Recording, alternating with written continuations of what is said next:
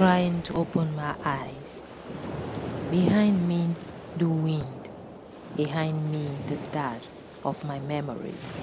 Behind me, the songs of the birds, the song of the griots, the cry of the children, the cry of the people under bondage, the cry of many peasants, the cries of many workers, the acute and threatening cry of visible and invisible pain.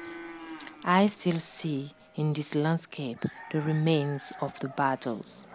I still find in my memory of human all these historical values that flow, all the efforts made by our predecessors, the blood spilled to safeguard legacy. The little we can touch, the little that make us worthy people.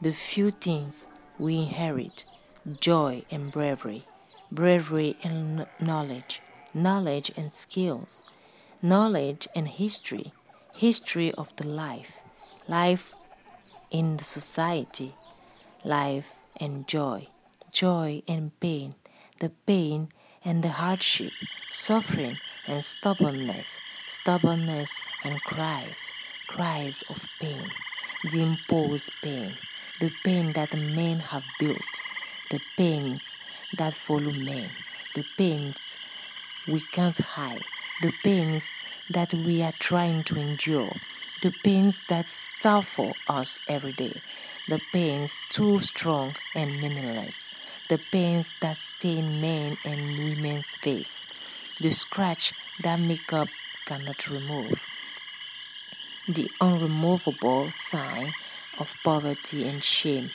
that weight still weakening our strength.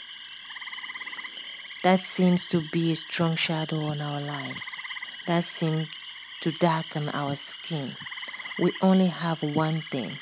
We need to make our dream. We need to bring a change in our mind that will bring change in our life. By Gabriel Conrad Afande.